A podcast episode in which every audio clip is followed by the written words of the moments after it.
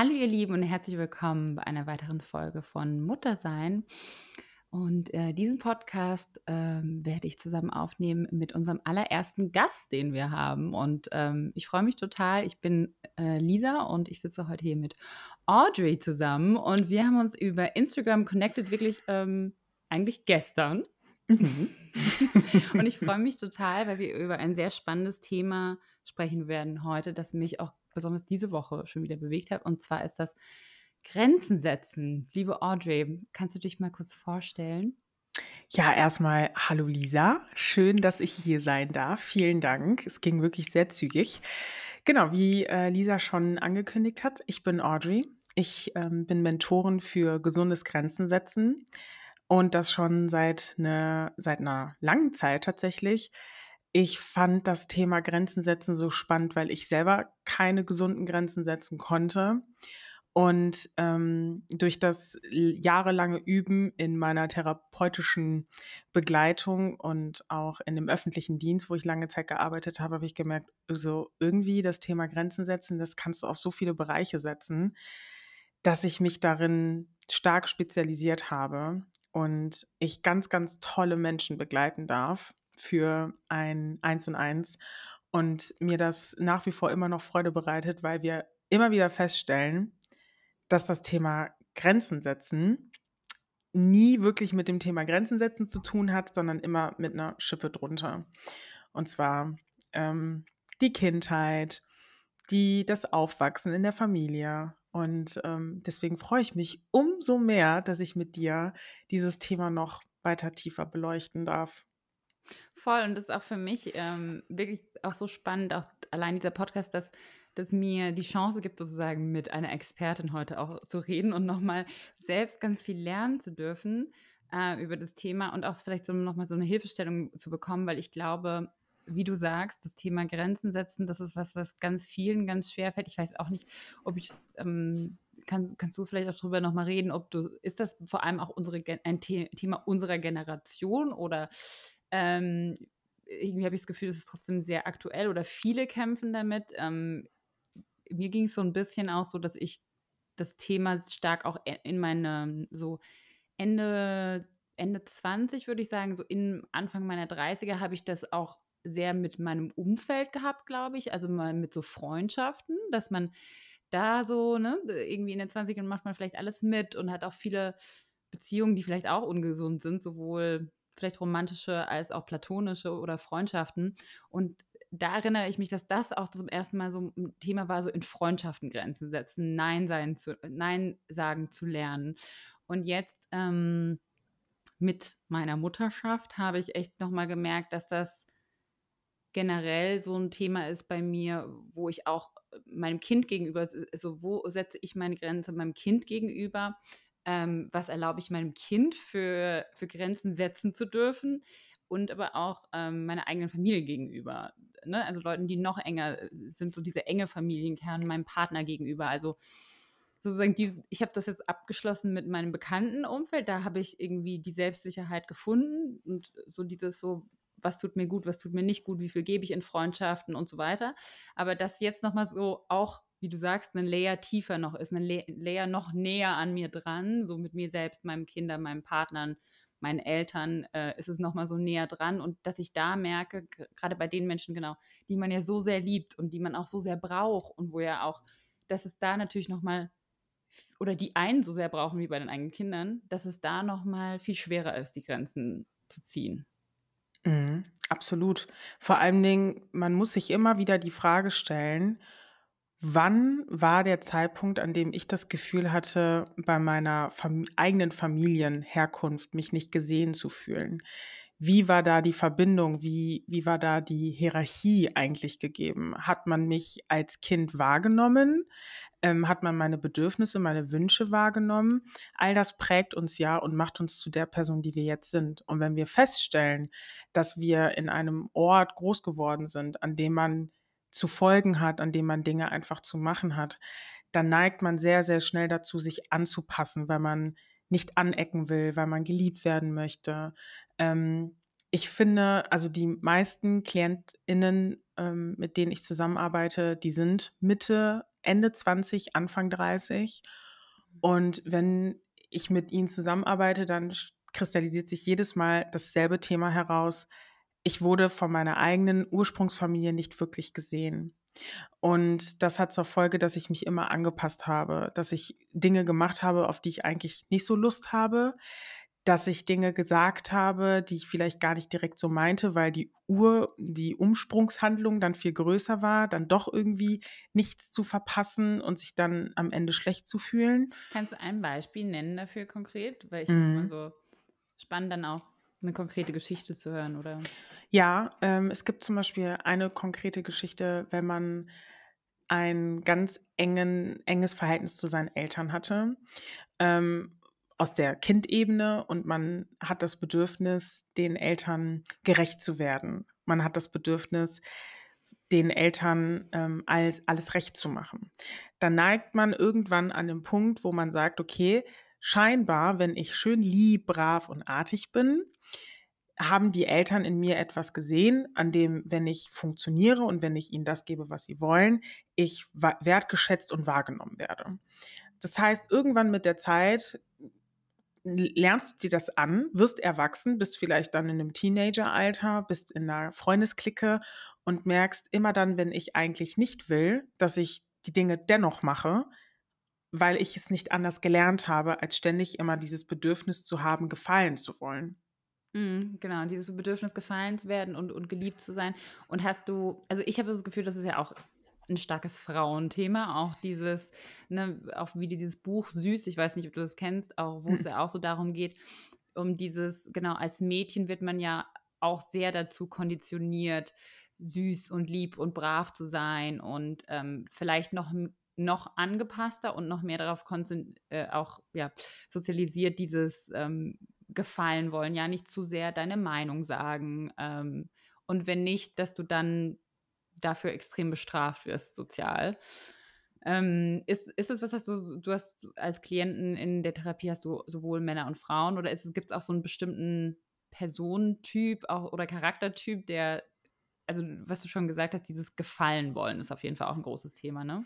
Ja, es ist äh, ein Gefühl von Gefallen wollen und vor allen Dingen, was bei mir sehr stark ähm, zu erkennen ist, dass meine Klientinnen vor allen Dingen verstehen müssen, warum sie diese Grenze eigentlich setzen. Was ich jedes Mal erkläre und setzen ist. dürfen und setzen müssen. Genau richtig. Was ich nämlich jedes Mal erkläre, ist, Grenzen setzen fängt nicht an, indem du Nein sagst. Die Grenze zu setzen fängt dabei an zu verstehen, warum du diese überhaupt benötigst. Was sind das für Konditionierungen, die du von deinen Eltern bekommen hast, dass du immer wieder das Gefühl hast, dich anpassen zu müssen? Welche Rolle siehst du dich? Also welche Rolle willst du leben als weiblich gelesene Person? Welche Rolle möchtest du etablieren? Was haben deine Eltern dir auch vorgelebt? Und wenn du dann realisierst, oh, also irgendwie habe ich gemerkt, dass meine Mama eine sehr klassische Rolle in dieser Ehe oder Liebesbeziehung hatte oder oh, mein Papa hatte eine ganz klassische Rolle, die er eingenommen hat und das hat auf mich abgefärbt, weil ich jetzt eine Mischung aus beiden bin und irgendwie gefällt mir diese Rolle nicht, dann hast du immer noch die Möglichkeit und die Wahl zu entscheiden, dass du das nicht fortführen willst. Mhm. Aber dafür muss man das erstmal verstehen. Das heißt, Grenzen setzen ist A, erstmal das verbal zu kommunizieren und B, das auch zu verkörpern. Denn was viele mhm. Leute immer also vergessen, ist, wenn du eine Grenze aussetzt und sagst, nee, möchte ich nicht, das macht was mit deinem Nervensystem, wenn du es früher nie gelernt bekommen hast, dass es auch in Ordnung ist, Nein zu sagen, dass es auch in das Ordnung ist. Das fühlt sich nicht gut an, ne? Das fühlt genau. sich erstmal nicht gut an. Also dieses, äh, das Nein, was du nicht geübt bist, sagen zu dürfen, ist dann plötzlich was, was, was dir ganz schwer fällt zu sagen und weil du sofort Angst hast vor, der, vor dem Liebesentzug oder vor der sozialen Bestrafung oder vor den Konsequenzen, was kommt, wenn du dieses Nein aussprichst. Also es ist eigentlich was, was, was dir gut tut, aber es fühlt sich für deinen Körper und für dich nicht gut an, weil du es nicht gelernt hast. Exakt.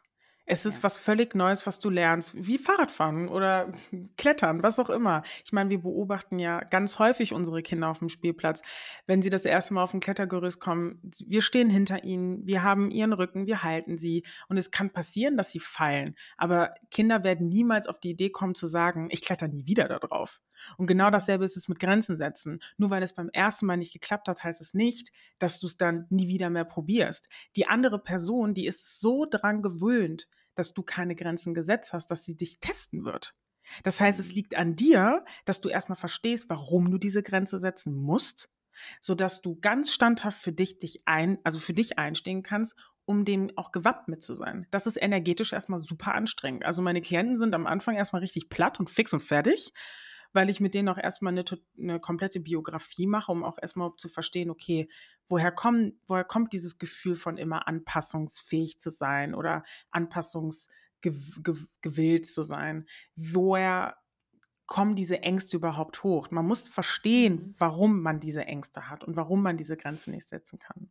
Mhm, und ich glaube also, genau, was du sagst, ähm, dieses, vielleicht kannst du auch nochmal darüber reden, dieses Verkörpern davon. Ne? Also auch zum Beispiel jetzt in dem konkreten Beispiel, was, wie es mir diese Woche ging oder warum das Thema Grenzen setzen diese Woche auch bei mir nochmal aufgekommen ist, ist, dass ähm, ich merke bei meiner dreieinhalbjährigen Tochter, dass sie ist so smart und sie beobachtet natürlich auch ganz genau, wie ich mit ihr umgehe und welche Grenzen ich setze und wann ich Nein sage und wie ich mein Nein durchhalte im Vergleich zum Beispiel zu ihrem Vater. ähm, und weiß dann sozusagen bei mir, dass sie einfach immer noch ein bisschen mehr rausholen kann. Also sie weiß, glaube ich, wenn sie bei mir noch ein paar Mal mehr fragt und den lieben Blick aufsetzt und ähm, oder sie findet die smartesten Art und Weisen, mich zu überzeugen. Sie ist einfach eine richtig gute Verhandlerin. Wo ich dann natürlich auch manchmal schon so denke, also irgendwie, du bist auch schlau, ne? wie du das hier, mich hier hinbiegst, sozusagen, dahin, wo du mich mhm. haben willst. Und das kann sie einfach schon. Und das ist für mich auch manchmal schon gruselig, weil ich denke, du hast, sie hat schon eine gewisse Macht über mich, natürlich, weil ich sie so sehr liebe und ich, genau, ich will ihr alles Gute tun. Und das ist, glaube ich, auch diese aufopfernde Mutter, die ich selbst gesehen habe was heißt, das ist so ein bisschen auch mein Ideal einer Mutter, was ich irgendwie verinnerlicht habe, ist leider eins von einer Mutter, die über ihre eigenen Grenzen geht, die bis sie war, bis sie erschöpft ist und weiter gibt, gibt, gibt, gibt, gibt. Und genau deshalb ist es was, was sie spürt, sie kann das von mir holen und ich, sage ich mal, böse gesagt, sie nutzt das aus. Aber das Krasse ist, dass ich das von meiner eigenen Mutter kenne. Ich wusste auch als Kind bei meiner Mutter genau dasselbe. Ich wusste bei meinem, meiner Mutter genau dasselbe, ähm, wie ich sie sozusagen rumbekomme. Was heißt, ich ertappe mich jetzt eben als meine, in der Position meiner eigenen Mutter und muss das jetzt reflektieren und sagen, ist es das, was ich möchte? Ist es möchte ich das für meine Tochter sein und irgendwie will ich das für meine Tochter sein. Ich will, dass meine Tochter weiß, ähm, ich liebe sie unendlich, sie bekommt von mir alles, was sie braucht. Das ist für mich ganz schwer überhaupt zu sagen, wo das auf, wo hört diese Liebe auf? Diese Liebe ist ja unendlich, aber irgendwie habe ich manchmal trotzdem das Gefühl, dass eben dieses Nein sagen die Liebe begrenzt oder sagen würde, da hört's, dieses, da hört es auf. Wo hört es auf? Ich kann, es fällt mir ganz schwer, das äh, für mich selbst überhaupt festzulegen, weil es mir selbst nie festgelegt wurde.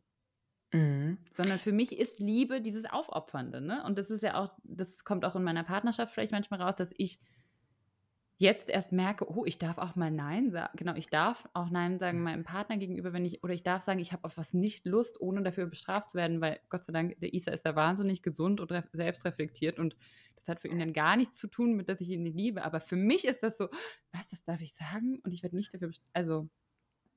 Ja, also ich finde, was Kinder ganz, ganz toll mit uns machen, ist unser Spiegelbild vorhalten und uns zeigen, wo wir noch arbeiten dürfen. Und die Frage, die man sich immer stellen muss, ist, welchen Preis ich dafür zahle, wenn ich weiterhin über meine Grenzen hinausgehe. Weil dann hat das nicht mehr was mit Liebe an sich zu tun. Man speichert das ab als Liebe, aber es ist eine ganz, ganz seltsame Energie von Gerade weil ich dich liebe, möchte ich alles für dich tun. Aber was bedeutet dieses alles? Gerade wenn sie dann auch vielleicht in die Kita kommt und dann merkt, huch, es funktioniert ja doch nicht so, wie ich das bei Mama kenne, dass ich alles bekomme, was ich will. Da gibt es ja auch andere Kinder, die auch einfach sagen, nö, ich habe da keinen Bock drauf.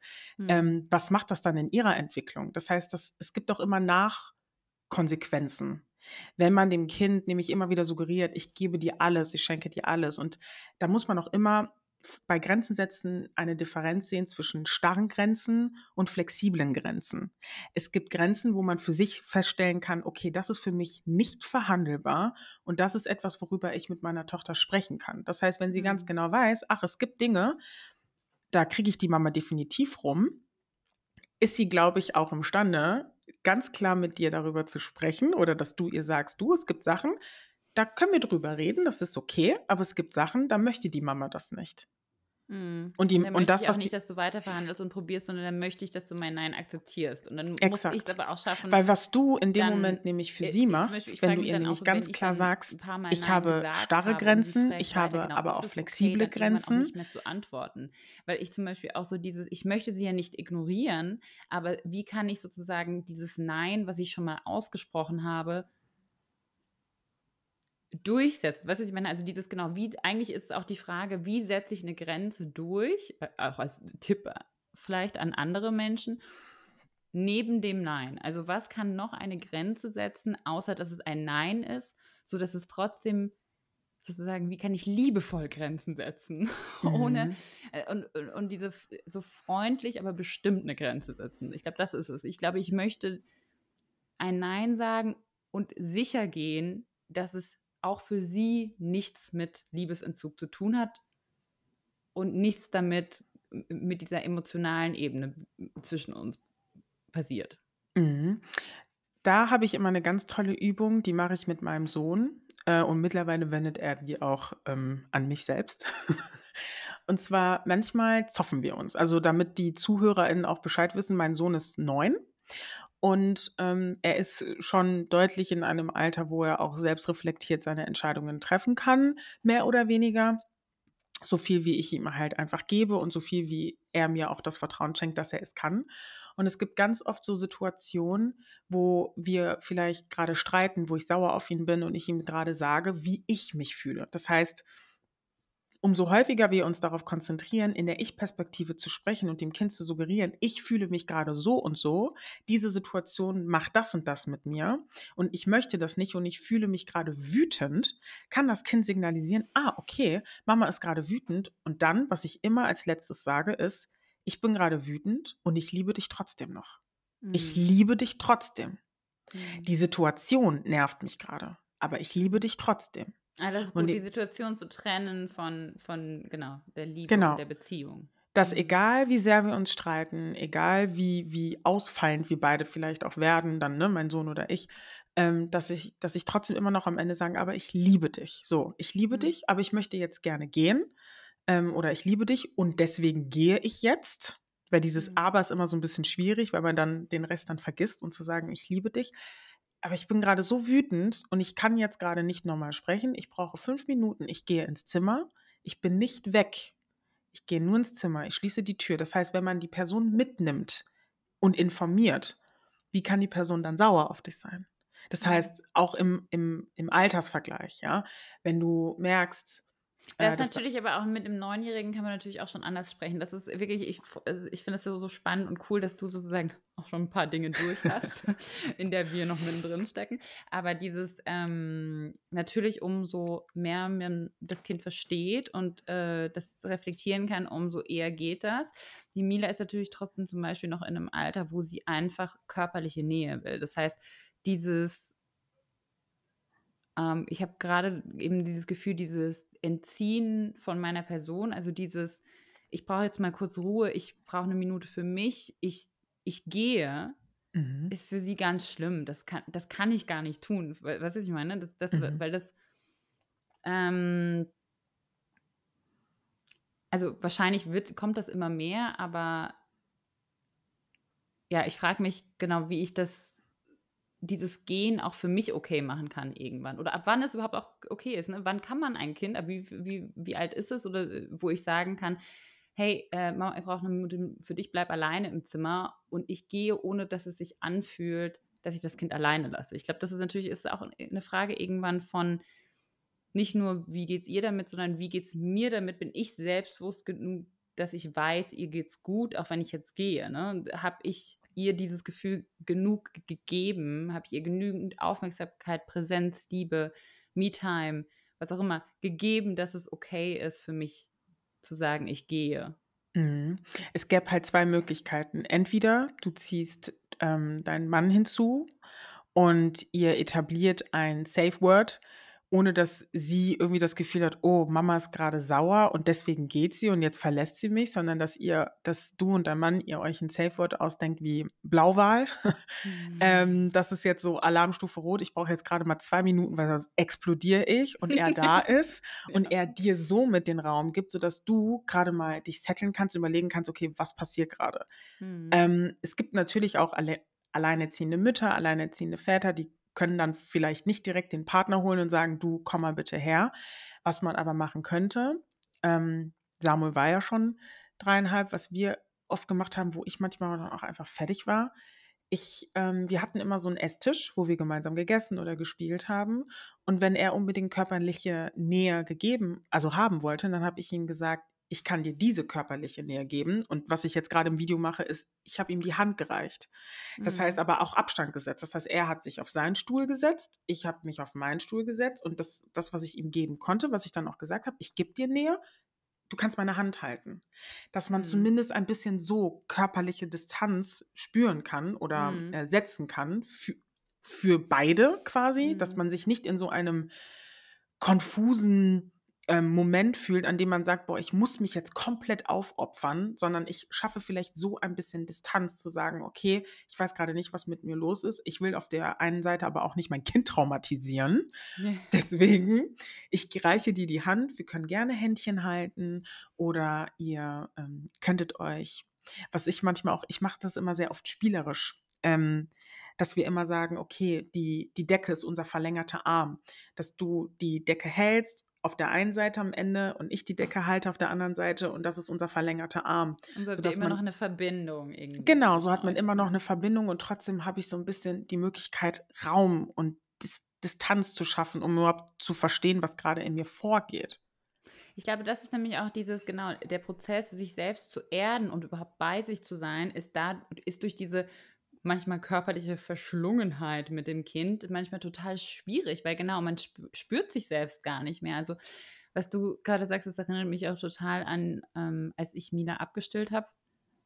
Ähm, da ist ja auch, ne, beim Stillen ist ja auch eben diese, diese wahnsinnige körperliche Nähe und irgendwann habe ich das gemerkt, ich kann das einfach nicht mehr, dieses Nuckeln und dieses Grapschen und dieses Anfassen und äh, als ich dann abgestillt habe, dann war ich auch so, das war natürlich da hat sie dann getrauert, ne? Auch um eine mhm. gewisse Art von Intimität oder Nähe, die sie mit mir lange hatte, wo ich dann ähm, auch ihr gesagt habe, genau stattdessen, du darfst meinen Bauch anfassen, ne? weil sie, sie wollte irgendwas kneten, irgendwas in der Hand mhm. haben, dann war ich so, hier, nimm mein, fass meinen Bauch an und da darfst du rumfummeln, aber bitte nicht mehr hier oben. Und das war wirklich auch, genau, auch für mich schwierig, da sozusagen zu sagen, okay, dieser Bereich, den möchte ich wieder für mich haben. Mhm. Und da möchte ich dich jetzt einfach gerade nicht mehr. Und das fühlt sich für mich nicht mehr gut an, aber du darfst was anderes dafür anfassen, sozusagen.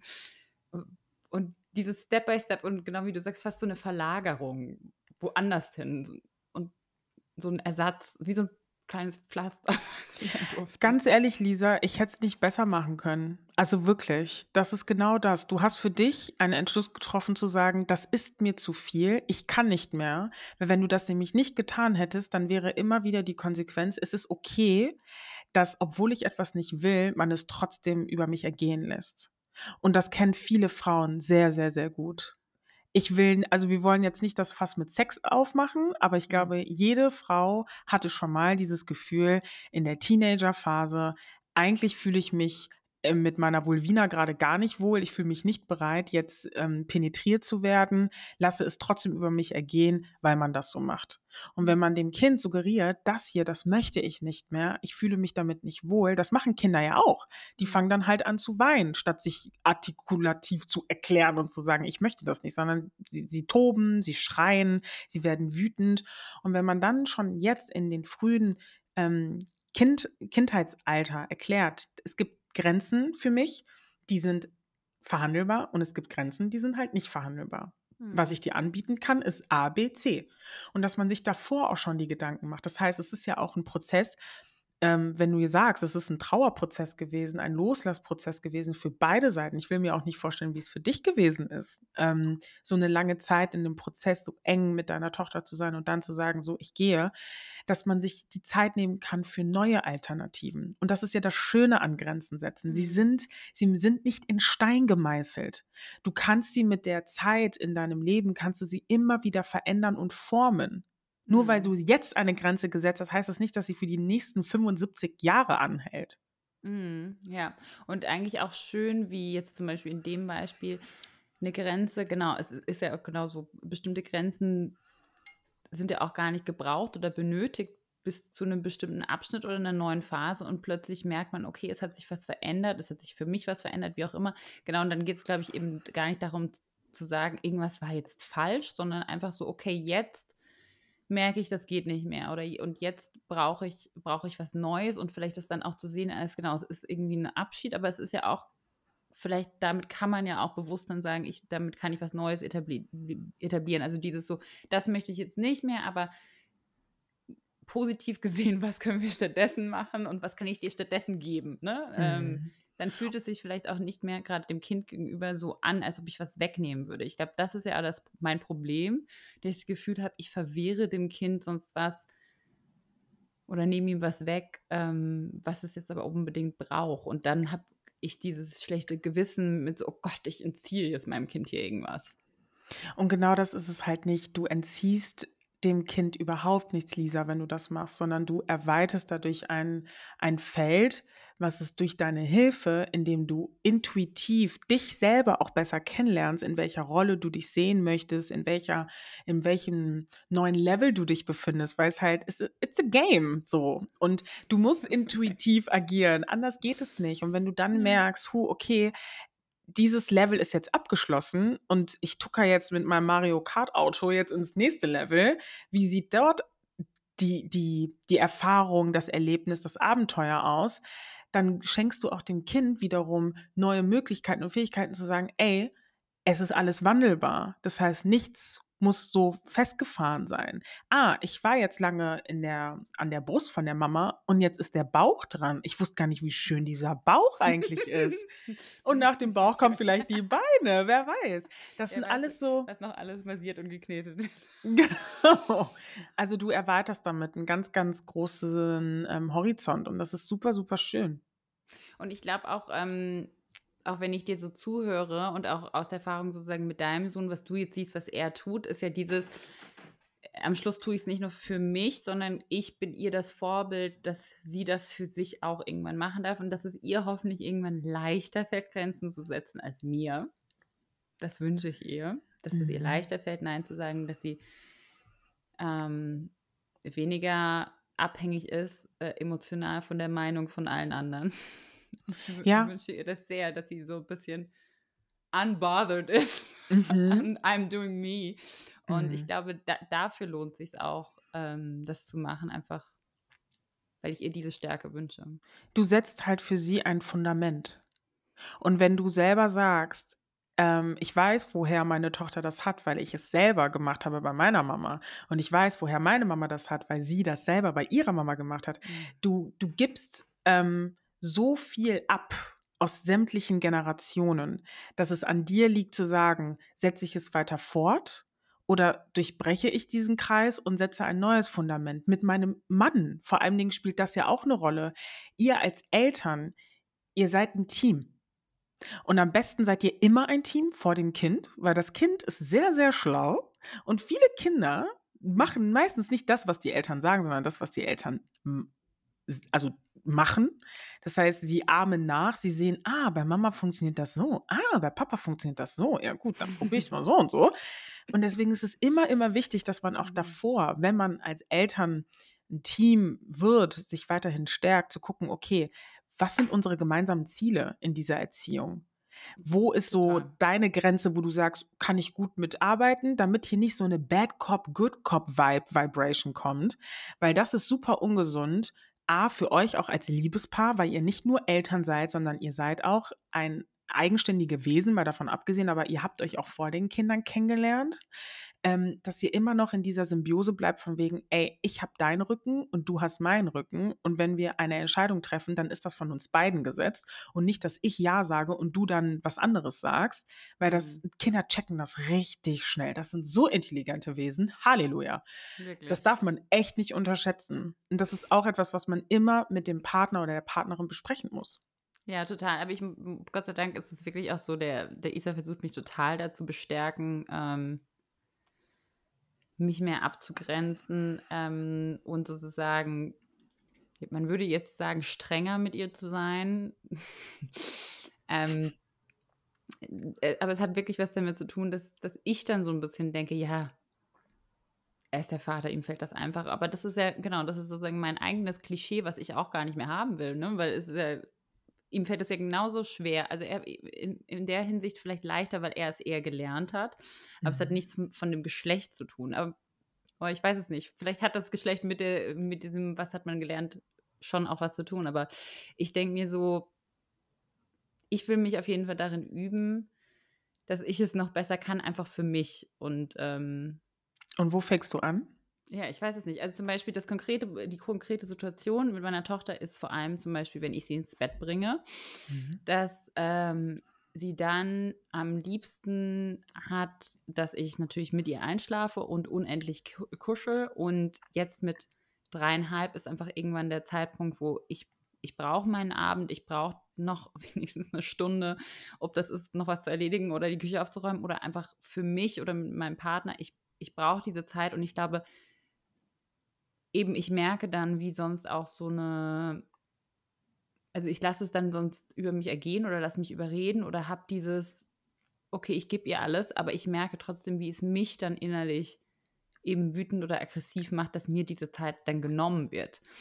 Und es ist ja nicht so, dass sie mir die Zeit nimmt, sondern ich nehme mir, nicht die Zeit selbst. Ne? So, so ich ziehe nicht die Grenze zu sagen, nein, jetzt ist Schluss. Aber das Problem ist eben, dass sie mit ihren Emotionen auch weiß, dass sie mich damit bekommt. Also sie ist auch so, dass sie dann, sie heult dann, aber und manchmal ist es eben auch ein übertriebenes Heulen oder ein bisschen ein geschauspielertes Heulen oder auch, weil sie das bei Zoe, bei dem, meiner kleinen Einjährigen, sieht, dass das zieht. Und für mich ist das natürlich, ist, trotzdem will ich die Emotion ernst nehmen, dass es irgendwie eine Art von Trauer ist, dass es irgendwie eine Art von Wut ist, dass es sie auf jeden Fall irgendwie gerade überwältigt ist von einer Emotion und deshalb will ich da sein und will sie nicht allein lassen mit dieser Emotion, aber gleichzeitig ist es für mich so, wie kann ich mich, wie kann ich die Grenze setzen und trotzdem sie nicht allein lassen mit dieser Emotionsgewalt, die sie trotzdem trifft, wenn ich gehen will. Wenn ich sage, ich gehe jetzt, in dem Moment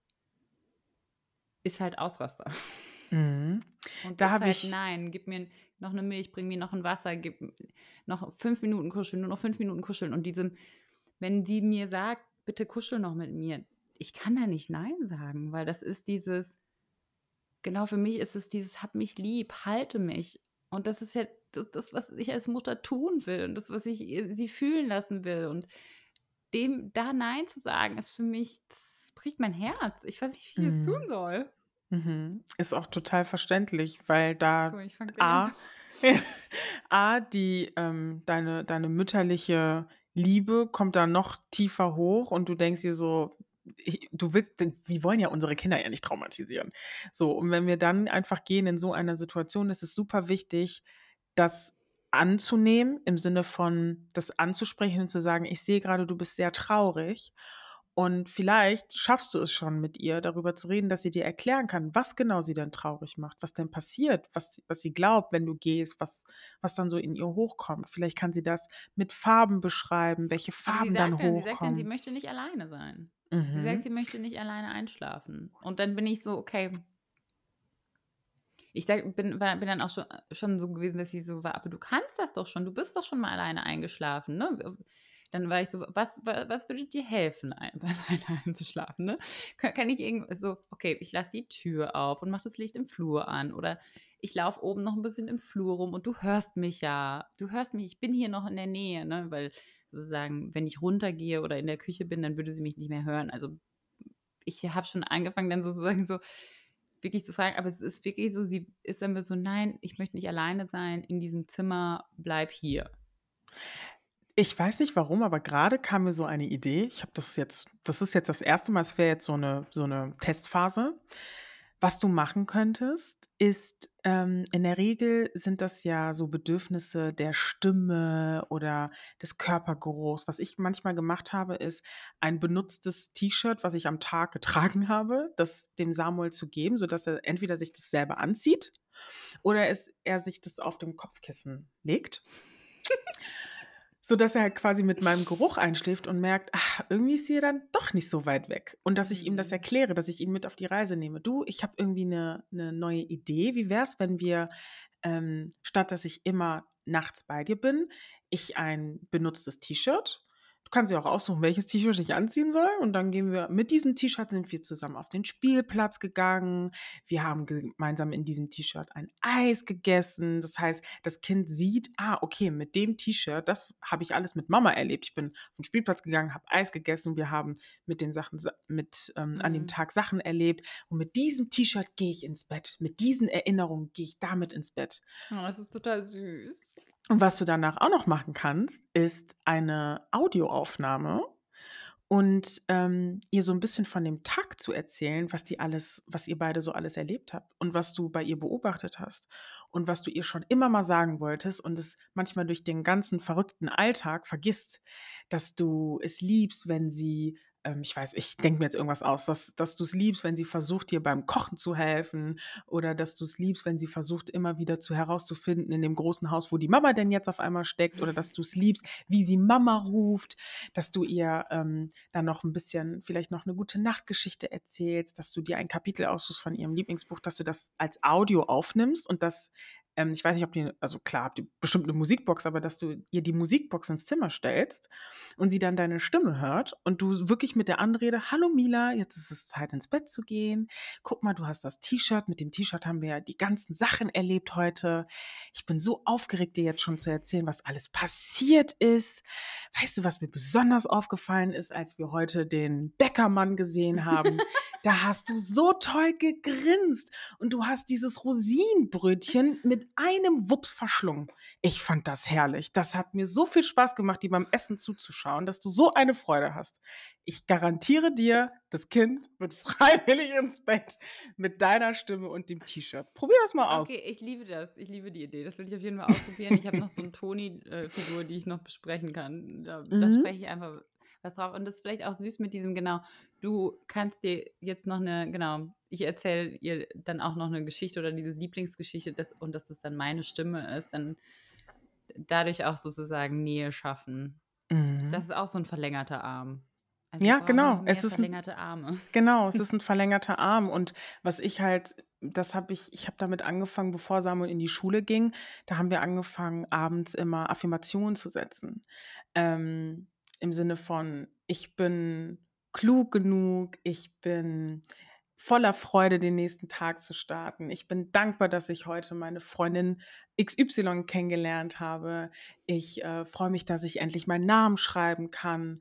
Ähm, ich bin liebenswert. Ich bin froh, dass Mama und Papa Zeit für mich haben. Also, dass man sich selber immer wieder bestärkt und dass du das vielleicht auch in der Affirmation sagst, dass du sagst, hey, du bist schon drei Jahre alt und du, du liegst schon im Bett und das ganz für dich alleine. Ich bin ich finde das so schön und du machst es dir richtig gemütlich. Du hast dir deine Kuscheltiere selbstständig ausgesucht, wer wohin legt.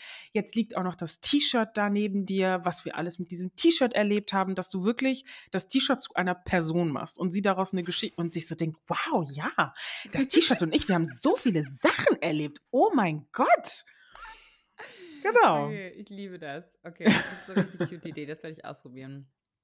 Ja, die zweite, hab, Entschuldigung. Ja. Nee, gib mir noch mehr, bitte. Ähm, es, gibt noch eine, es gibt noch eine zweite Praktik ähm, und zwar gibt es so eine Sanduhr-Methode. Die habe ich eingeführt, als Samuel dann in die Schule kam und sich irgendwie so nicht mehr so gut auf die Sachen fokussieren konnte, weil er gemerkt hat, Lego ist ja doch interessanter als doch irgendwie Hausaufgaben machen, dass ich ihm halt eine Sanduhr gesetzt habe und gesagt habe, hey, ähm, abends ist eine Abendroutine, die besteht aus Zähneputzen, Gesicht waschen, Pipi-Probe, äh, Brotisch gemeinsam schmieren, was genau in die Brotdose reingehen soll und dass ich verschiedene Sanduhren besorgt habe von 5 Minuten, 15 Minuten, 25 Minuten und er dann gemerkt hat, ah, okay, wenn die Sanduhr vorbei ist, sind wir fertig mit der Abendroutine. Dann haben wir 15 Minuten zum ähm, Gute Nachtgeschichten lesen, vielleicht nochmal fünf Minuten zum Kuscheln, dass das Kind nämlich lernt, für alles gibt es eine Zeit. Es gibt eine Zeit, ins Bett zu gehen, es gibt eine Zeit zu frühstücken, es gibt eine Zeit, manchmal auch zu streiten.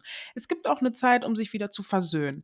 Aber dass das Kind ein Gefühl entwickelt von, ah, okay, Mama war jetzt so lange bei mir, das heißt, morgen wird sie ja genauso lang bei mir sein und übermorgen genauso lang. Dass, mhm. dass sie wissen, es gibt einen Anfang und es gibt ein Ende und das gehört im Leben dazu und das ist total in Ordnung.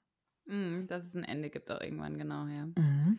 Und ich glaube auch, also was daran auch schön ist, mh, hm, ist dieses dann auch trotzdem ein bewusstes Fenster auch füreinander schaffen, weil ich glaube auch für mich, äh, das, was ja auch manchmal da rauskommt, diesen, in diesen Grenzen setzen oder dass ich sie, ihr so viel Verhandlungsspielraum gebe, ist ja irgendwo auch, dass sie vielleicht mit einem Zweifel von mir spielt, ähm, dass ich vielleicht ihr noch nicht genügend gegeben habe, dass ich vielleicht war ich noch nicht präsent genug, vielleicht bin ich noch nicht, äh, genau, vielleicht habe ich zu viel gearbeitet und die Woche immer irgendwie stressig und ich weiß irgendwo, ähm, ich hätte ihr mehr Zeit geben können oder ich habe sie ein paar Mal ihr schon gesagt, irgendwie sie so ihr Nein gesagt oder genau. Und ich glaube, aus diesem Zweifel oder auch aus diesem fehlenden Selbstbewusstsein an oder Glaube, dass ich eine gute Mutter bin, daraus kommt ja auch ihre Verhandlungsstärke, ne?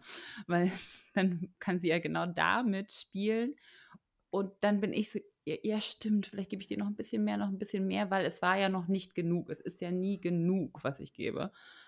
Und ich, ich hoffe oder ich wünsche mir so sehr, dass eben, das versuche ich jetzt schon, dass ich, wenn ich dann so konkrete Sachen mache, wo ich weiß, okay, da in der Woche und an dem Tag war ich, haben, haben nur und sie und ich Zeit miteinander verbracht oder wir haben 20 Minuten gekuschelt auf der Couch und oder ich habe äh, genau immer diese Sanduhr, wo ich weiß, ähm, das ist die Kuschelzeit, das ist die Buchlesezeit, das ist die Erzählzeit, das ist die Betuhr oder was auch immer.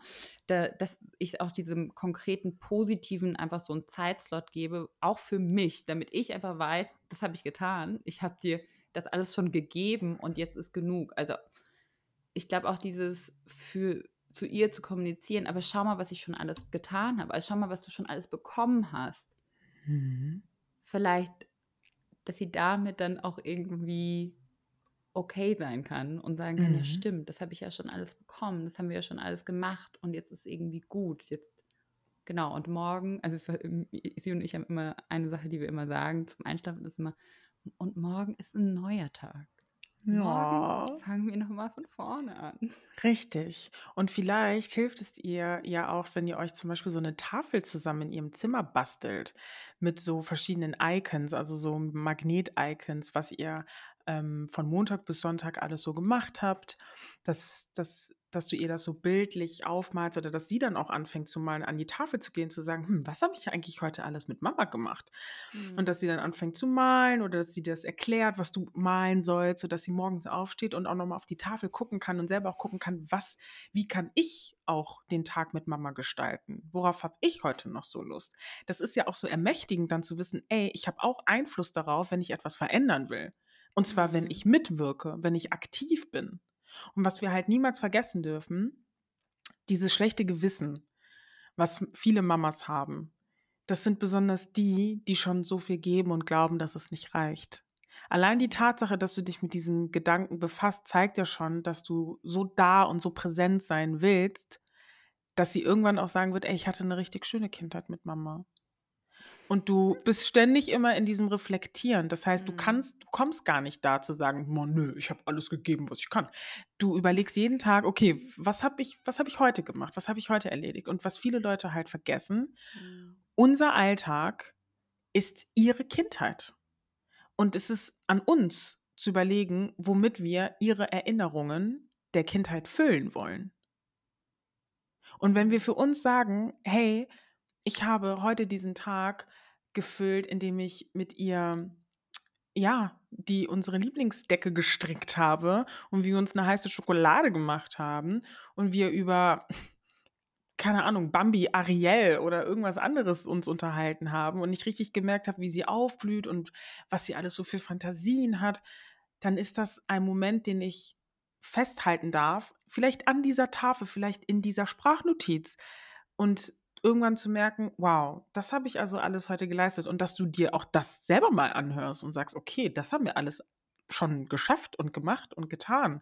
Mhm. Und gar mhm. nicht in dem Modus, ich ähm, habe alles super gut geleistet, sondern sich auch mal auf die Schulter zu klopfen und zu sagen, ey, ich bin eine verdammt gute Mama. Ja, ich vergesse es dieses, nur manchmal. Genau, und ich glaube auch dieses Selbstbewusstsein, das ist so auch, glaube ich, mein Wunsch, zu diesem Selbstbewusstsein überhaupt langfristig zu kommen. Hast du da vielleicht auch noch einen Tipp, also zu diesem Selbstwert? Ich find, finde voll gut, was du sagst, so dieses das Aussprechen oder was du auch mit deinem Sohn machst, ne? die Affirmationen sind ja da schon ein super Tipp oder für sich selbst dieses das auszusprechen, was man alles schon geleistet hat, was man getan hat.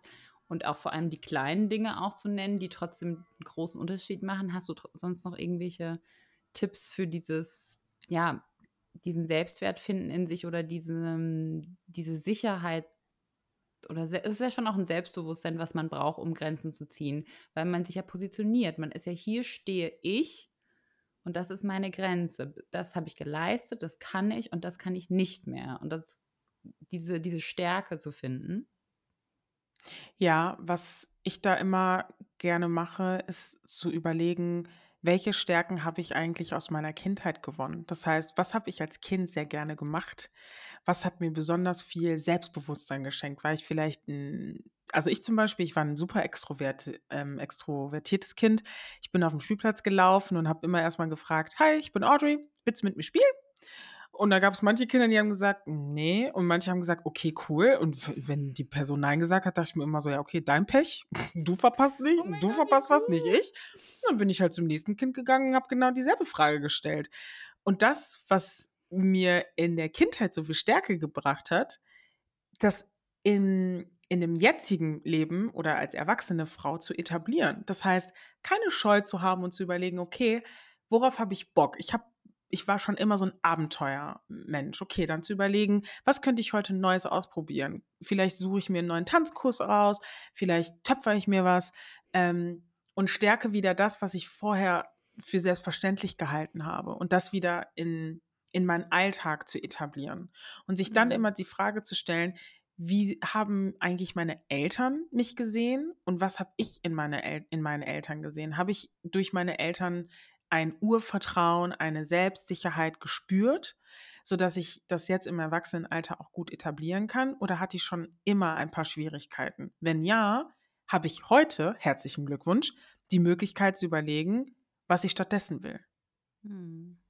Ja. Um das zu stärken. Ich glaube auch, was du sagst, und das ist aber ja Teil meines Problems, ist genau, dass ich nicht die Raum, den Raum und die Zeit habe, so viel zu tun, was ich eben nur für mich tue. Genau diese Dinge, die sozusagen die Lisa ausmachen neben dem Muttersein und neben dieser Mutterrolle, dafür ist einfach gerade gar nicht viel Platz. Mhm. Und genau deshalb, glaube ich, habe ich auch dieses Grenzenproblem. Ich glaube auch, genau sozusagen, umso älter sie werden, umso selbstständiger sie werden, also das ist meine Hoffnung, dass ich dann auch eben wieder mehr mit mir selbst anfangen kann, sozusagen. Ähm, und auch, genau, ich habe so viele Projekte und so viele Ideen und so viele Sachen im Kopf, die ich gerne machen würde und sozusagen diese Welt in mir drin, die noch die noch aufblühen will, weißt du, und all diese kleinen Samen, die noch gegossen werden wollen. Und ich, ich kann es manchmal auch kaum abwarten, sozusagen, das alles sprießen zu lassen und äh, wieder zu pflegen und zu hegen und weil ich diesen Teil von mir selbst so gerne mag und aber auch so sehr vermisse und manchmal eben, ja, gerade mit, finde ich, zwei kleinen Kindern, dieser Teil, auch diese Angst kommt, dass man das eben so verliert. Ne? So wer mhm. bin ich denn neben dem Muttersein? Was macht mich denn aus? Und natürlich dazu kommt auch noch, ich bin abgeschnitten von allen meinen langjährigen Freunden. Ich bin äh, sozusagen mit dem zweiten Kind vor zwei Jahren weg aus Berlin gezogen in eine komplett neue Stadt ähm, an einen Ort, an dem wir keine Familie, keine Freunde hatten, sozusagen, wo ich nochmal isolierter bin. Was heißt, auch diese Spiegelung von meinen Freunden, wer ich bin in meinen Freundschaften, gerade in meinen Frauenfreundschaften, vermisse ich so extrem. Und es fehlt mir natürlich total, diese Selbstwirksamkeit auch zu spüren durch Menschen, die mich schon länger kennen, die verschiedene Lebensphasen von mir gesehen haben, die darüber lachen können, weil sie denken, was macht sie jetzt schon wieder? Weißt du, was ich meine? So dieses, das fehlt mir einfach total. Und ich glaube, genau deshalb habe ich dieses Grenzproblem, weil diese Selbstwirksamkeit habe ich einfach ganz viel nicht. Das ist mhm. einfach in mhm. meinem Leben gerade kein Platz. Also das Erste, was du definitiv gerade machst, ist es zu akzeptieren, dass du ganz, ganz viele Projekte hast, die du jetzt gerade nicht sofort realisieren willst, weil es klingt auch schon so, du hast so viele Ideen und am liebsten würdest du sie alle jetzt sofort auf der Stelle machen, weil sie halt alle jetzt sofort auch geil sind. So bin ich, und das man, voll. Und das ist mega. Ich finde das mega. Und dass man aber in die Akzeptanz geht und sagt, okay, ein Schritt nach dem nächsten. Das heißt, wenn du das runterbrichst und dir wirklich mal die Woche vor Augen hältst und überlegst, was ist davon etwas, was ich wegdelegieren kann? Was ist davon, wo ich sagen kann, da habe ich vielleicht so ein, so so ein Zeitraffer für mich. Ähm, ganz realistisch, ohne dass du jetzt denkst, boah, ich muss mir jetzt den, den Finger irgendwie aus, rausziehen, um ansatzweise in die Selbstwirksam zu, Selbstwirksamkeit zu kommen und Dinge für mich zu tun, dass du wirklich überlegst, was kann ich aus, aussourcen aus diesem Plan? Was ist realistisch? Was ist nicht realistisch? Was mache ich, wenn die zwei Kinder in der Kita sind? wofür nutze ich dann die Zeit? Mhm. Ähm, sorge ich dann dafür, dass ich vielleicht die Strecke statt mit dem Fahrrad dann vielleicht wirklich zu Fuß gehe? Ähm, nehme ich dann vielleicht die Möglichkeit, wenn ich die Kinder abhole, dass ich dann stattdessen das Fahrrad nehme? Ähm, für mich ist Fahrradfahren tatsächlich voll Me-Time. Also ich habe es gemerkt, dass es mir so gut äh, tut, Fahrrad zu fahren statt Auto. Alleine auch so für so Anxiety, wenn ich Fahrrad fahre, dann komme ich so runter. so ja, aber schau mal. Und das mhm. hast du etabliert. Ja. Du hast es in deine Woche, hast du es reingebracht. Vielleicht weißt du gar nicht mehr, wie du es gemacht hast, aber du hast es gemacht. Und das ist auch etwas, wo du sagst, ey, es gibt eine Sache von vielleicht 15.000, die ich in meinem Kopf habe, die ich gerne für mich machen will, aber eine habe ich geschafft. Ja. Dass du darauf den Fokus setzt und dass du dann überlegst, okay, ähm, zum Thema, wer bin ich denn noch als, als außer eine Mama zu sein? Wer bin ich noch? Dass man sich immer wieder die Frage stellt, okay, ich setze mir selbst ein Commitment. Irgendwann sind die Kinder nicht mehr in der Kita, sondern dann sind die Kinder in der Schule. In der Schule haben sie natürlich mehr Zeit, weil es dann die offene Ganztagsbetreuung gibt. Dann könnte ich ein neues Kapitel für mich setzen und überlegen, okay, das ist jetzt der Moment, an dem ich ein neues Projekt ähm, anheuer, um dann zu schauen, welches neue Hobby vielleicht sich dann auch dadurch mhm. entwickelt. Mhm. Habe ich vielleicht die Möglichkeit, ähm, ein, ein Mama-Kreis oder vielleicht auch mal abgesehen vom Mama-Kreis, weil das wäre dann wieder dieselbe Rolle, die man ja dann spielt, vielleicht einen anderen Kreis von Selbstständigen, ähm, ein Kreis von, von Frauen, die mehr im Leben wollen. Und wenn es diese Kreise nicht gibt, dann kreiere ich sie. Dann hm. setzt du die Intention und sagst, ey, ich bin definitiv mehr als nur Mama. Und weil es keine Tische gibt, wo steht, ich bin mehr als nur Mama, kreiere ich selber meinen Tisch und gucke, was für Leute kommen und ob man sich gemeinsam einfach austauschen kann. Mhm. Auf jeden Fall. Voll. Und zum Beispiel, genau jetzt, wo du sagst, ist es auch so, dass ich das eigentlich auch schon mache. Ne? Also zum Beispiel jetzt, wo die, wo Zoe, meine Jüngste, angefangen hat, in die Kita zu gehen, war ich auch so, ich möchte nicht, dass all die Zeit direkt wieder in Arbeit und Haushalt fließt, weil das passiert ja so leicht, dass alles andere wieder die Zeit einnimmt. Und war so, okay, ich habe jetzt angefangen, Tennis zu spielen. Ich habe das noch nie gemacht. Ich wollte das schon immer mal ausprobieren. Und ich war so, okay, ein neues Hobby, was nicht sozusagen nochmal produktiv ist, sondern was, was ich machen wollte. Und das, ähm, das gibt mir wirklich so viel Freude, ja. Geil. Hast du Tennis ähm, vielleicht schon mal als Kind gespielt oder so sportliche Aktivitäten gerne als Kind gemacht oder so? Nee, und es war auch, also, was heißt, ich glaube, ich war immer sportlich, aber witzigerweise auch, das merke ich im Vergleich auch zu meinem Mann, der total, ne, es ist auch ein bisschen typisch amerikanisch, wo ja auch Schulsport und alles ist ja Teil von der Schule und ist so Teil vom System. Und in Deutschland ist ja alles so Vereinsmentalität. Und meine Eltern waren selbst nie in Sportvereinen und deshalb haben wir das als Kinder auch gar nicht so mitbekommen. Ich war nie in einem Sportverein. Wir waren eher so, okay, ich habe ein Instrument gespielt, musikalisch, künstlerisch, aber das Sportliche nie, obwohl ich eigentlich glaube, ich glaube, ich, das war immer was, wo ich eigentlich hätte gut drin sein können. Und deshalb finde ich es auch mhm. cool, genau deshalb sowas zu machen, wo ich so bin. Das habe ich noch nie gemacht, aber ich glaube, eigentlich liegt es mir. Geil. Ja. Ja, das wirklich abzufeiern. Also, dass du dir vielleicht auch so ein Geilbuch holst, so ein Chaka, das habe ich für mich gemacht. Das feiere ich, dass, ähm, das ist unabhängig von Leistung, von es muss irgendwo ein Ziel für, für dieses neue Projekt ähm, sein, sondern ich mache es nur für mich. Das ist die Hauptsache. Das, darauf sollte man viel, viel, viel mehr den Fokus setzen. Auch wieder so das innere Kind zum Kitzeln bringen und sagen, ey, was habe ich als Kind gerne gemacht?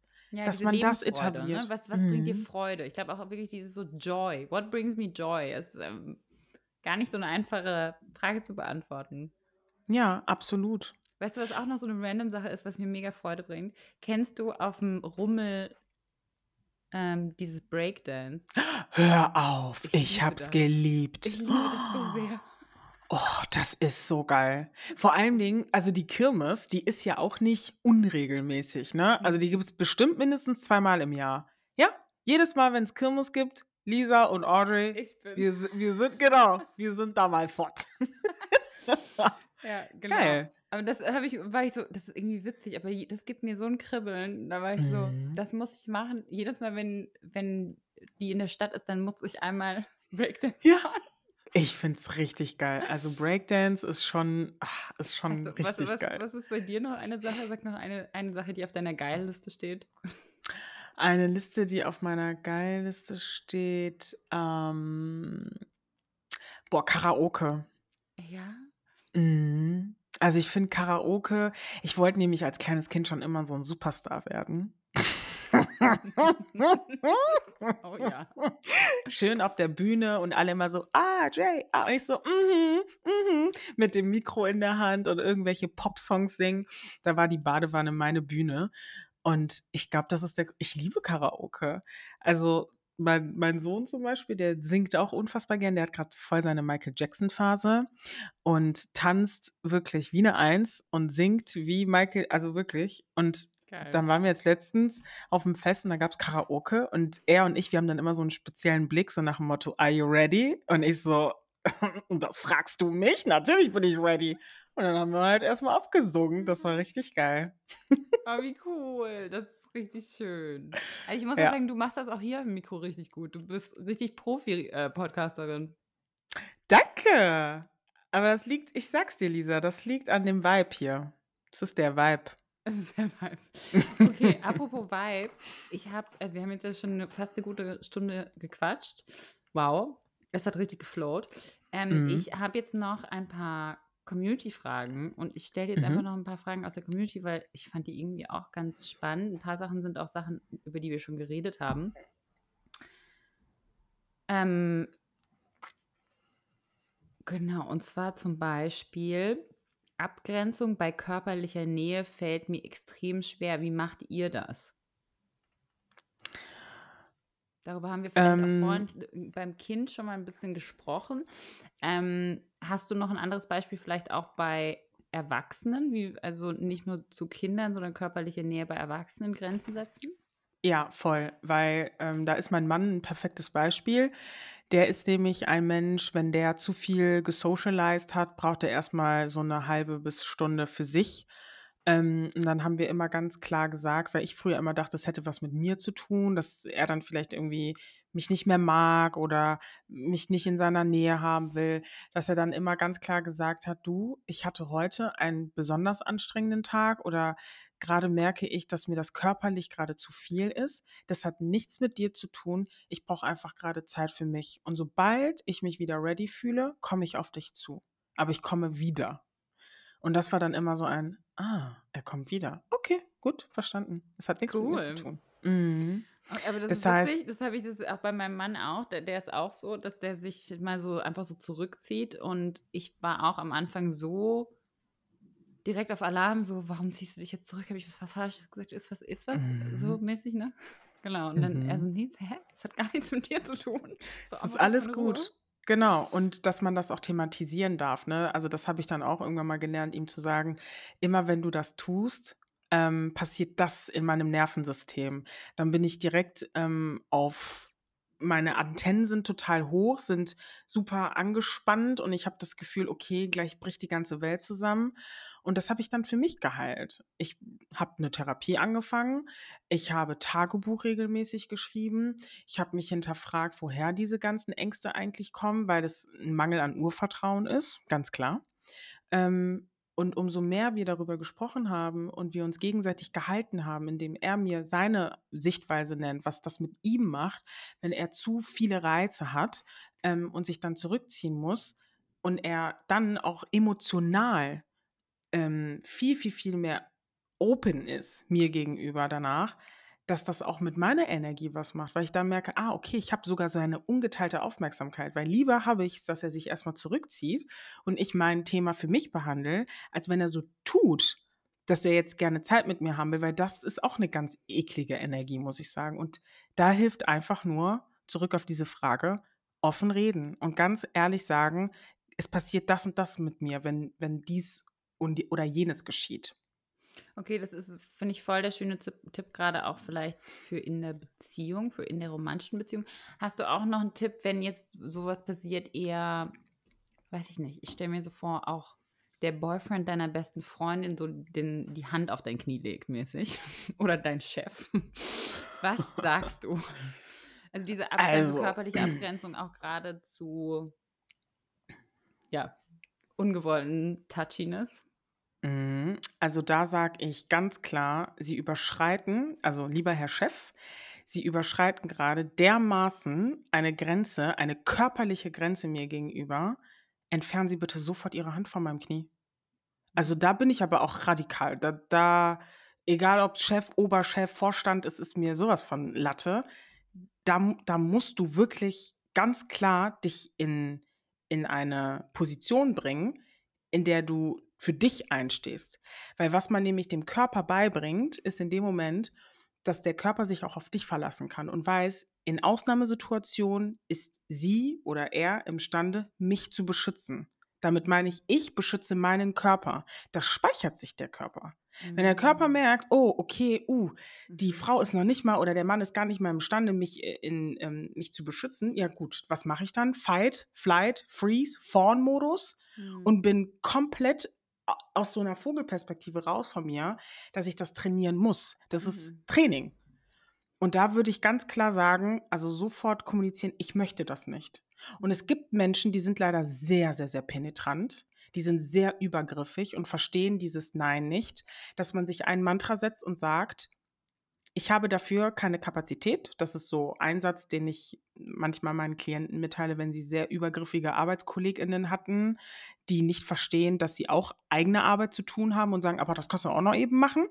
Dass man immer wieder den Satz, den man sich vor Augen hält, wiederholt und sagt, ich habe dafür keine Kapazität. Und bezüglich des Chefs ganz klar sagt, ist nicht. Und es gibt sowas wie Personalrat. Gibt es auch. Mhm. Sollte man sich ganz dringend wenden, wenn sowas passiert. Ja. ähm, ich habe dazu auch noch mal eine Frage, weil diese, sag ich mal, Grenzüberschreitung ist was, was ich auch total wahrnehme meiner Tochter gegenüber. Und ähm, dass es einfach öfter passiert, dass fremde Menschen in ihr lockiges Haar greifen. Und das ist, was, genau, also ob wir, weiß ich nicht, einfach durch ein Zugabteil laufen und irgendjemand einfach in ihre Haare greift oder am Spielplatz irgendein fremder Elternteil oder ähm, diese wahnsinnige, genau, Faszination mit, mit ihren Haaren. Und ähm, ich da auch manchmal nicht weiß, wie dreist ich die Grenze ziehen kann und wie ich ihr sagen soll, ihre Grenze zu ziehen. Also ich sage auf jeden Fall, du darfst Nein sagen, du darfst sagen, dass du das nicht möchtest. Ähm, gleichzeitig habe ich auch manchmal das Gefühl, genau, soll ich sie in eine Situation bringen, wo sie dann richtig forsch reagiert und dadurch dann sozial bestraft wird?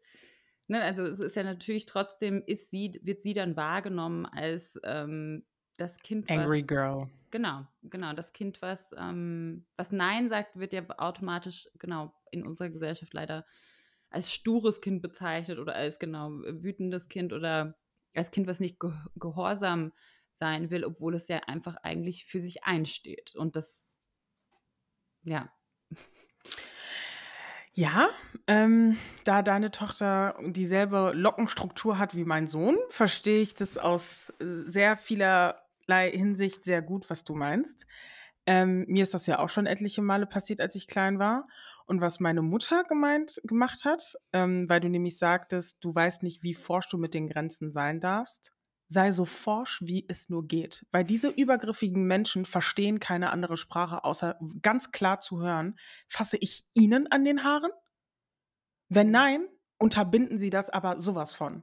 Da bin ich auch radikal. Also da, da, da nein, nein. Da sagst du ganz klar, ist nicht. Da muss man nichts schönreden, da muss man nicht verhandelbar sein. Das ist eine Überschreitung in sämtlicher Ebene. Und wenn sie weiß, okay, Mama unterstützt mich, Papa unterstützt mich, wenn jemand so dermaßen dreist ist und mir einfach in die Haare packt, dass ich auch wütend werden darf, weil das kein anderer Mensch macht. Ich meine, Entschuldigung, aber wir fassen ja auch niemanden irgendwo wo man es halt nicht tun soll. Nee, Deswegen ja. müssen Menschen verstehen, dass wenn sie das mit Kindern machen, Kinder immer noch auch Menschen sind und Kinder auch das Recht haben, Ja oder Nein zu Dingen zu sagen. Und auch und sie ihre körperliche Grenze hat für, ähm, von fremden Menschen, die keinerlei Beziehung zu ihr haben, die nicht, einfach nicht das Recht haben, sie egal wo einfach anzufassen. Exakt. Aber ich bin dann manchmal schon wirklich so weit, genau, ich habe auch überlegt, ob ich sozusagen so reagieren soll, dass ich dann den erwachsenen Menschen in die Haare fasse. Ja, nur, ich habe das einmal gemacht, sagen, Lisa. Und einfach mhm. nur sagen, ah, ich wollte auch mal anfassen, wie sich das ja. fühlt. Lisa, Einfach ich nur, sag's damit sie spüren, wie komisch das ist, weil ich habe das Gefühl, es ist gar kein Gefühl dafür da, wie überstreitend das ist, bis sie es selbst spüren. Exakt. Bei solchen Leuten musst du genauso kackendreist sein. Ist so. Das sage ich als Mentorin für Grenzen setzen. Also wer auch immer noch diesen Podcast hört und die haben ein BIPOC-Kind oder ein POC-Kind oder ein Mix-Kind. Es gibt Grenzen, was rassistische Übergänge oder Übergriffe angeht, da ist nichts mit verhandelbar, da sagst du ganz klar Nein.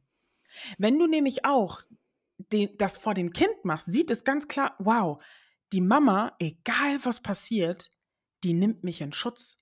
Und die suggeriert mir, es gibt Grenzen, die sind, das sind Grenzen, die sind sowas von nicht verhandelbar. Da brauchst du noch nicht mal aber, aber rufen. Nein, die sind nicht verhandelbar. Da werde ich auch gerade richtig sauer, spüre ich. Ja, aber und, und das Ding ist ja auch, das ist, ist ja trotzdem sozusagen mein Gefallen wollen und mein auch ähm, ja keinen Ärger machen und ja nicht die Situation ne, größer spielen, als es sein muss ähm, steht ja dem sozusagen gegenüber. Weil wenn das passiert, ist es ja wirklich eben diese Frage so, am Schluss sie, sieht es trotzdem so aus, als ob ich das Theater mache, indem ich was sage. Dabei hat die andere Person ja die Grenze äh, den Fehler gemacht oder die, die Grenze überschritten, aber sozusagen, es wird ja trotzdem immer sozial derjenige abgestraft, der es anspricht und nicht derjenige, der es ausübt. Ja, weil diese Leute ähm, es viel einfacher finden, ein, die andere Person als den Sündenbock oder die Drama Queen oder den Drama King zu bezeichnen, als über ihr eigenes reflektierendes Verhalten mal nachzudenken. Und du musst dir immer, also wenn du in so einen Zwiespalt gerätst, weil das hatte ich lange Zeit auch, dass ich dann dachte, ah, dann heißt es wieder die wütende schwarze Frau, die sich wieder über so Kleinigkeiten echauffiert. Dann habe ich mir immer wieder die Frage gestellt, okay, Audrey, du musst auch langfristig nachdenken. Wenn du für dich keine Grenzen setzen kannst, weil du vielleicht nicht anecken willst, dann musst du es zumindest für dein Kind tun. Weil wenn du es nicht für mhm. dein Kind tust, dann wird es genau dieselben Wiederholungen erfahren, wie, wie du sie erlebt hast. Und es ist scheiße. Mhm. Das heißt, wenn ich meinem Kind suggeriere und ihm sage, es gibt Dinge, da darfst du Nein sagen, ganz klar, weil Nein ist auch ein ganzer Satz. Da muss nicht noch eine Erklärung hin, da ist mhm. Nein ein kompletter Satz. Und wenn die Leute das nicht verstehen, dann müssen sie es halt anders verstehen. Damit meine ich jetzt nicht körperlich werden oder so, sondern einfach ganz klar Auch zu so sagen. gestrubbelt werden. Ja, genau. Ähm, ja, mhm. und wie fühlen sich eigentlich deine grauen Haare an?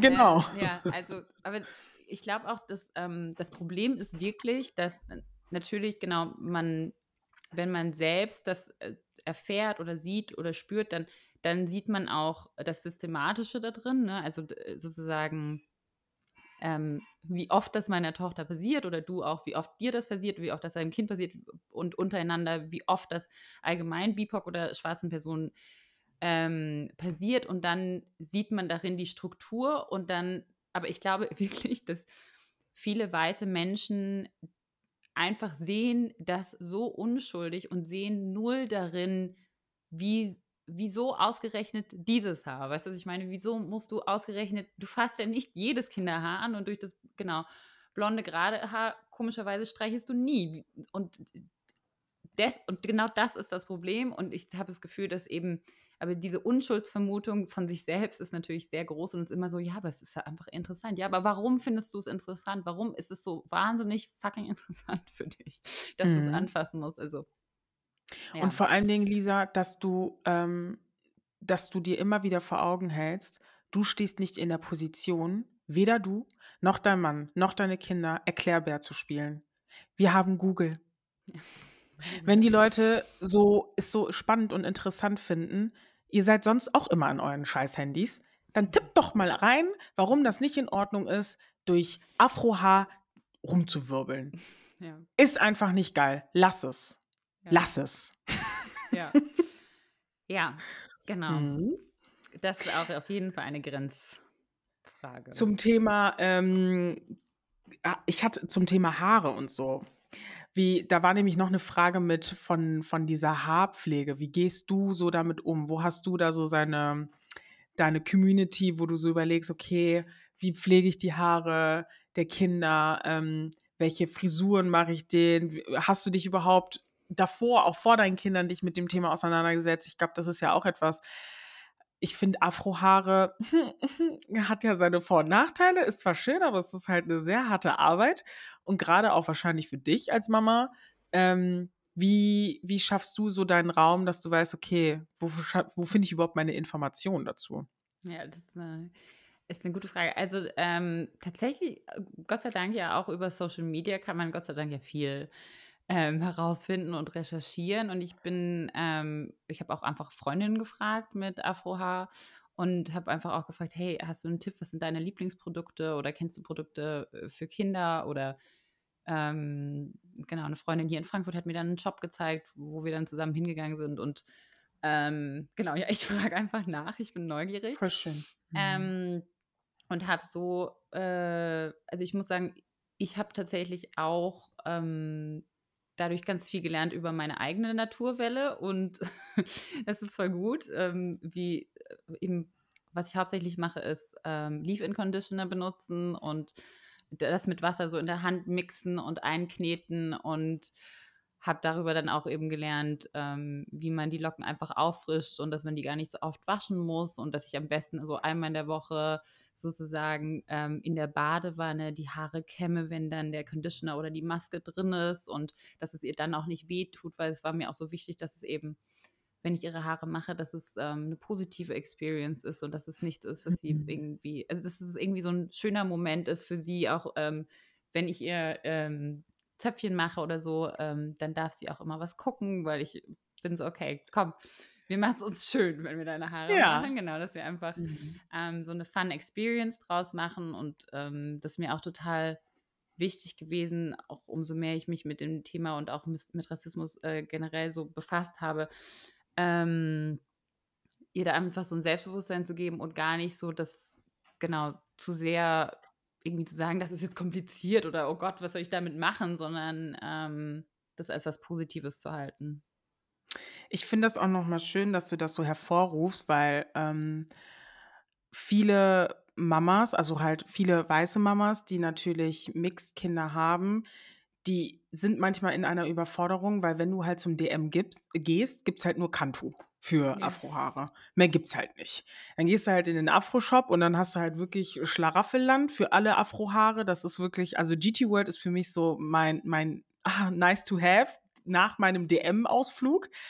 Und deswegen ist es so schön, dass du ihr dann auch die versuchst, ihr die Möglichkeit zu geben, hey, mit deinen Haaren ist nichts verkehrt. Mhm. Deine Haare sind wunderschön, so wie sie sind, und wir zelebrieren deine Haare, indem wir, weil tatsächlich war das auch so. Immer dann, wenn ich Rastas bekommen habe, saß ich auf dem Boden, meine Mama auf der Couch, wir haben Fernsehen geguckt, dann wurde noch gegessen, dann wurde geredet und dabei wurde halt eben das Haar zelebriert.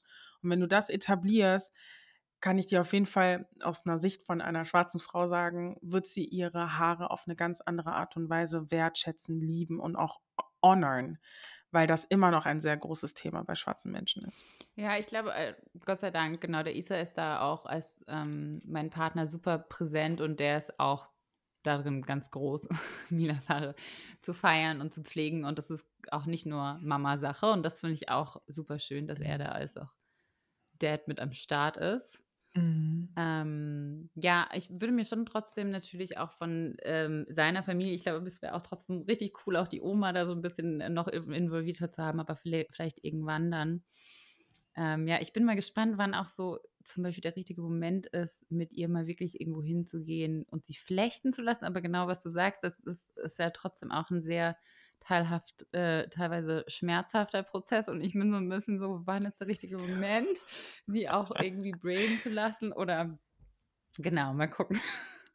Ja, also ich kann dir sagen, von meiner, ich habe schon im, in der, ich, es fing eigentlich schon an, seit ich denken konnte. Bei Schwarzen ist das irgendwie so, du bist auf der Welt und zack, man fängt an, dir Braids auf, dem, auf den Kopf zu flechten. Aber es kommt doch immer auf die Flechttechnik an. Es gibt halt manche FriseurInnen, die sind viel zu rabiat und ziehen die da die Babyhairs aus deiner Kopfhaut raus und manche sind da so, so fein und zart. Oder du lernst es halt selbst. Das musste ich halt auch irgendwann machen. Wenn Mama keine Lust mehr hatte, musste ich mir selber die Braids beibringen. Ähm, hat mhm. mich viel Zeit und Aggression gekostet, aber jetzt kann ich selber Braids machen. Ah, das ist mega. Ja, ich muss sagen, ich werde auch immer besser. Mhm.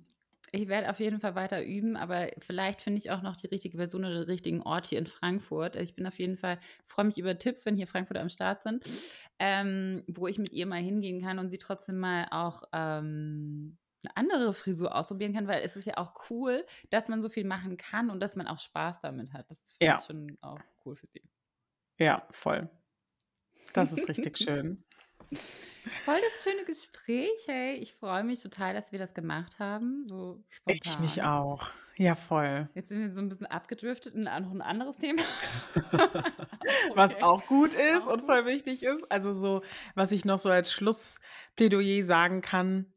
Ähm, liebe Eltern, ihr seid wundervolle Wesen. Ihr seid wundervolle Eltern. Ihr gebt euer Bestes ihr versucht wirklich aus der besten und höchsten Intention eure Kinder zu begleiten.